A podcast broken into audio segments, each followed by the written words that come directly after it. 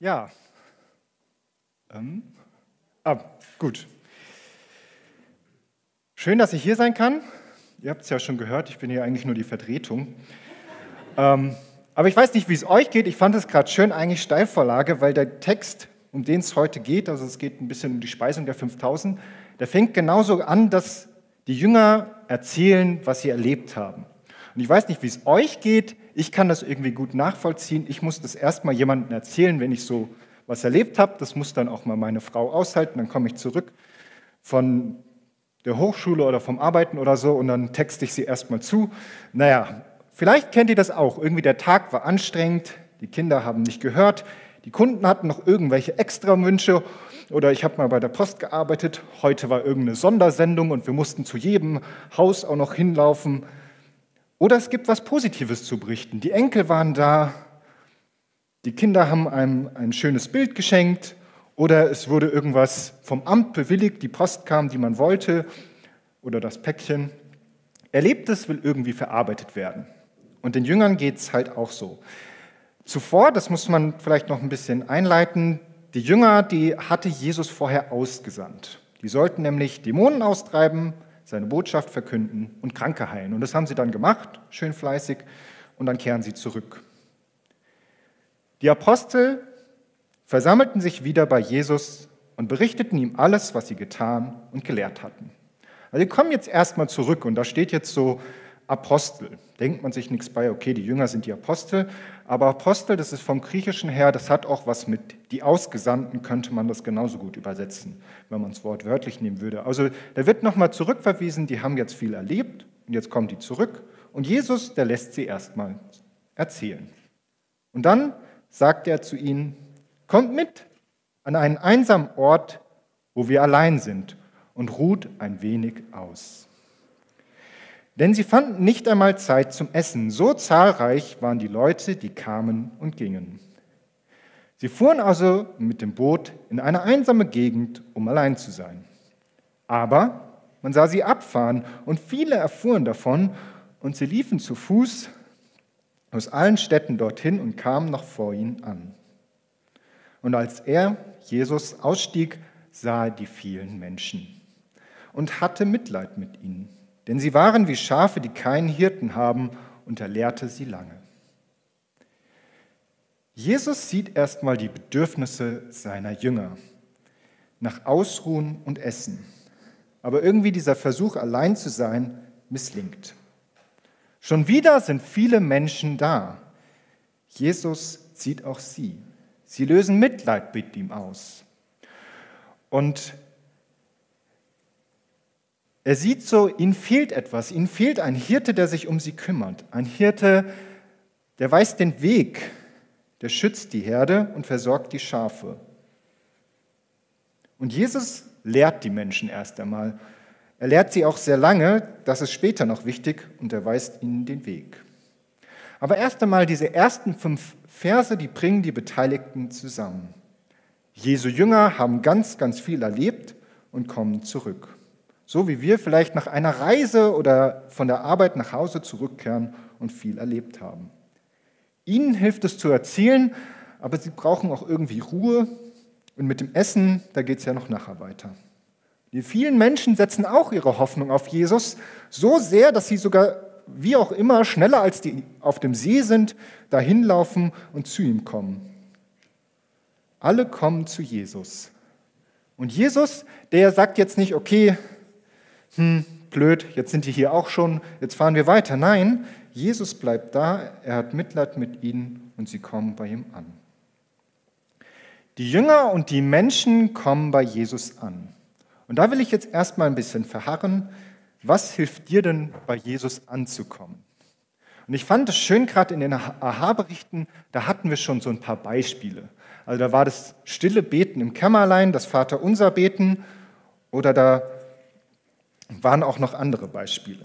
Und ich will jetzt einfach nur ein paar Beispiele aufrufen, um so ein bisschen Gedanken zu geben, Anregungen zu geben, was man noch machen könnte. Weil es ist eben unterschiedlich. Und zum Beispiel bei meinem Vater funktioniert nicht das, was bei mir funktioniert. Da komme ich später auch noch zu, weil wir Menschen halt unterschiedlich sind und wir unterschiedlich in Jesu Gegenwart kommen, weil wir unterschiedlich bei ihm ankommen können. Mir hilft es erstmal zu erzählen, wie die Jünger, was mich gerade beschäftigt. Und manchmal, da ist es so viel, da brauche ich auch mal ein Gegenüber, dem ich das erzählen kann, damit ich dann überhaupt loslassen kann und offen für Jesu Gegenwart werde. Und andere Male hilft es mir zuzuhören. Also ich sitze auch gerne mal im Gottesdienst drin und äh, singe nicht mit, sondern ich höre erst mal zu und lasse mich von dem Lied die Perspektive verändern. Also zum Beispiel dieses alte Lied Gottes gegenwärtig hilft mir, weil es mich fokussiert auf Gottes Gegenwart. Aber auch die modernen Lieder helfen mir, mich auf bestimmte Sachen zu fokussieren, mir nochmal Gottes Liebe, Gottes Größe zu vergegenwärtigen und bei ihm anzukommen. Mir hilft es auch irgendwie so die Moderation im Gottesdienst oder feste Formulierungen. Wir feiern den Gottesdienst im Namen des Vaters, des Sohnes und des Heiligen Geistes. Es muss ja nicht jeden ansprechen, aber mir persönlich hilft es, mich zu sortieren, zur Ruhe zu kommen, meine Gedanken zu sortieren, meine Perspektive auszurichten. Und neben diesem Hören mit den Ohren tritt auch noch ein hörendes Beten bei mir, wo ich versuche zu hören, was Gott mir mitteilen will. Natürlich, Eindrücke sind zu prüfen, aber trotzdem möchte ich offen sein für ein solches Wirken des Geistes. Und genau bei solchen Sachen, da sagt dann mein Vater so, ach Jens, das sagst du so leicht, aber ich, ich höre da nichts. Ich denke mir so, ja, schön, gut, aber ganz ehrlich, du sagst dann auch so, du kommst bei einem Spaziergang in der Natur in Jesu Gegenwart.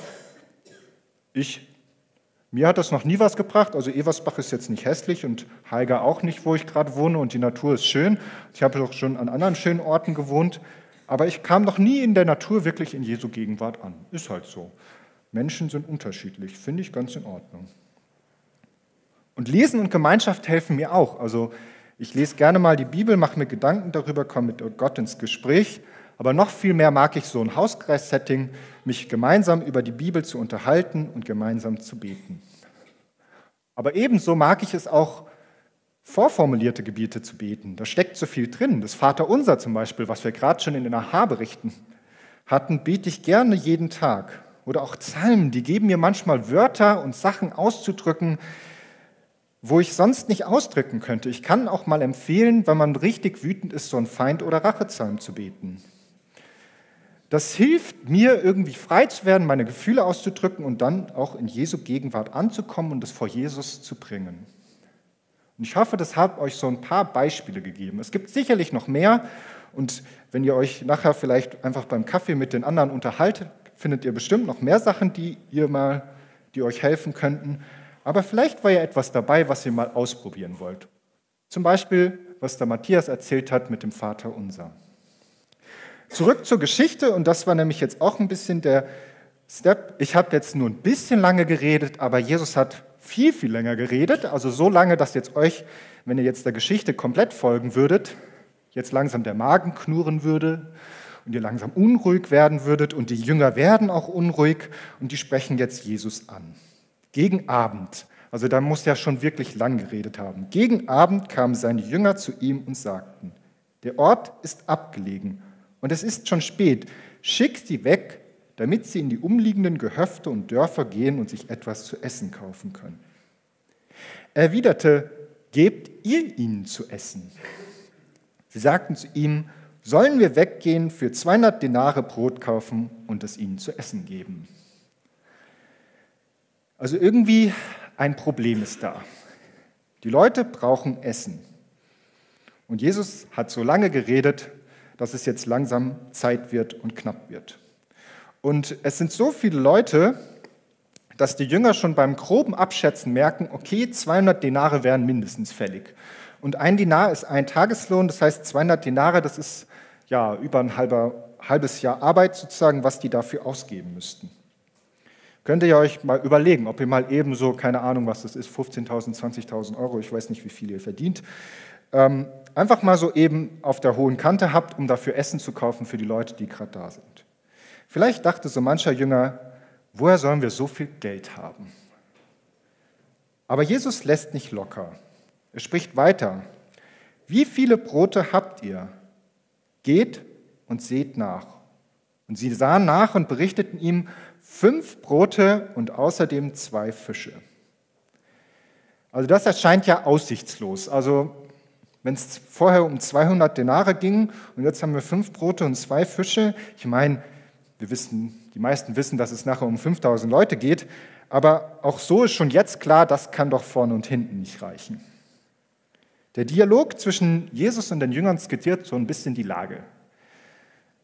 Essen wird benötigt, viel Essen wird benötigt und vor Ort ist nichts zu haben. Also ja, fünf Brote und zwei Fische, fast nichts zu haben. Und die Jünger, die entwickeln erstmal Fürsorge für die Menschen. Die sagen, okay, wir brauchen Essen, hier gibt es nichts, also schick sie weg. Und Jesus fordert die Jünger heraus, gebt ihr ihnen zu essen. Er kommt jetzt nicht direkt mit der Lösung um die Ecke, er sagt ja erstmal, gebt ihr ihnen zu essen. Er fordert sie heraus, mehr zu tun, als nur sich darum zu sorgen und sagen, ja gut, dann müsst ihr halt gehen, wir haben nichts für euch. Wo fordert vielleicht mich, wo fordert dich Jesus heraus, aktiv zu werden?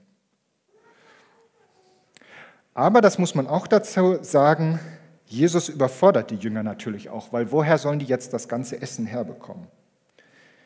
Doch in der Überforderung kommt er ja dann glücklicherweise mit seiner Lösung hinein. Dann befahl er ihnen, sie sollten sich in Mahlgemeinschaften im grünen Gras lagern. Und sie ließen sich in Gruppen zu 100 und zu 50 nieder. Darauf nahm er die fünf Brote und die zwei Fische, blickte zum Himmel, sprach den Lobpreis, brach die Brote und gab sie den Jüngern, damit sich diese an die Leute austeilten. Auch die zwei Fische ließ er unter allen verteilen. Jesus kümmert sich um das Essen. Seine Jünger bezieht er mit ein. Sie teilen es an die Leute aus. Und das liest sich jetzt so leicht, der Text, doch der Text beschreibt tatsächlich noch mehr. Was hier jetzt in der Übersetzung mit Mahlgemeinschaften übersetzt wurde oder andere sprechen von Gruppen, andere Übersetzungen, meint vom Griechischen her die Gemeinschaft beim Essen von Gästen und einem Gastgeber. Und auch das sich lagern verweist im Griechischen auf so ein Mahl, wo ein Gastgeber seine Gäste bewirtet und Essen bringen lässt. Und das grüne Gras, das verweist nochmal zurück auf den Hirten, der für seine Herde sorgt. Jesus tritt hier also als Gastgeber auf, was auf den ersten Blick vielleicht nicht so eingängig ist, aber er tritt hier als Gastgeber auf und seine Jünger sind daran beteiligt. Wohlgemerkt, die Jünger, die jetzt bis zuletzt noch gepredigt, geheilt und Dämonen ausgetrieben haben, die sind jetzt wie Diener, die Jesus in seiner Fürsorge für die Menschen unterstützen. Und alle in der Menge bekommen etwas zu essen. Es gibt nicht nur ausgewählte Menschen als Gäste, also nur seine Jünger oder irgendwie die Höhergestellten, die dabei sind. Jeder bekommt zu essen. Und es gibt auch keine Abstufung. Also das war damals nicht selbstverständlich, dass jeder bekommt. Und es war auch nicht selbstverständlich, dass jeder das Gleiche bekommt. Es gibt keine Abstufung aber hier. Alle bekommen das Gleiche, Brot und Fisch. Aber das ist auch nichts Besonderes. Also manche haben sich dann damals haben so das Volk versorgt und haben dann dadurch versucht, so ein bisschen sich hervorzutun, Ehre zu erlangen. Aber Jesus gibt ihnen eigentlich nur eine Alltagsmahlzeit, Brot und Fisch. Damals die gewöhnliche Mahlzeit der Landbevölkerung dort im See Genezareth. Und was ich so faszinierend finde, alle aßen und wurden satt. Und sie hoben Brocken auf, zwölf Körbe voll und Reste von den Fischen. Es waren 5000 Männer, die von den Broten gegessen hatten. Es waren also wirklich sehr, sehr viele. Wenn ich das so abschätzen kann, würde ich sagen, das sind mindestens mal 30 so viele wie heute, 30 mal so viele wie wir heute sind. Und die sind alle versorgt. Und dann ist auch noch einiges übrig. Jesus versorgt als Gastgeber keine ausgewählten Kreis, sondern 5000 Leute, das sind schon mal ganz schön viele. Und er ist auch nicht geizig bei der Menge, dass jeder nur so ein Krümelchen gibt. Also man könnte ja auch die fünf Brote, dann kriegt halt jeder so ein Prozent, nee, ein Promille Brot, also ganz, ganz wenig. Dann kriegt halt jeder so ein Bröckchen und dann muss er sich halt begnügen. Nee, er ist nicht geizig, sondern jeder bekommt genug. Alle werden satt. Und es bleibt auch noch einiges übrig. Und Jesus tritt an diesem einsamen Ort am See als Gastgeber auf. Und seine Jünger bindet er mit ein. Obwohl sie voller Vollmacht, also er hatte sie vorher bevollmächtigt, bevor er sie ausgesandt hat, und Erfahrung sind, sind sie sich nicht zu schade, auf die Menge zu achten und dann auch noch den Leuten auf Jesu Anordnung das Essen zu bringen. Die Jünger werden zu aller Diener und Jesus wird zu aller Gastgeber. Doch er ist ein außergewöhnlicher Gastgeber. Diesmal ist dieses Gastsein so anders. Es wird nicht unterschieden und es gibt mehr als genug, aber nichts Besonderes. Die Handlung Jesu weist auf einiges hin. Jeder darf zu ihm kommen. Er hat keinen weggeschickt. Jeder, der kommt, bekommt genug. Jeder wurde satt.